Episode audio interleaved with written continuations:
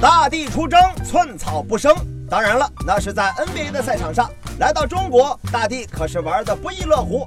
一草一木皆是生命，大地出征可不会造成寸草不生的局面。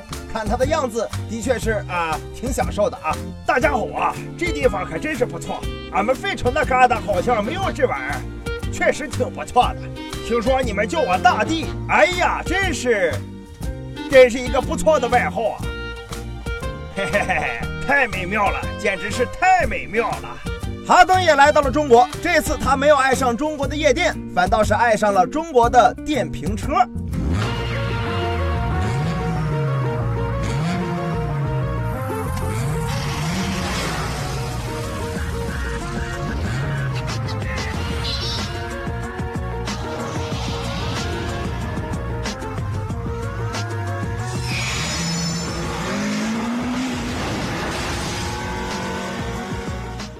飙车一时爽，但是哈登最后还是因为违反交通规则被抓了。在这里提醒各位，行车不规范，亲友两行泪。但是换个角度来说，单防哈登的人终于找到了，这就是神秘的东方力量啊！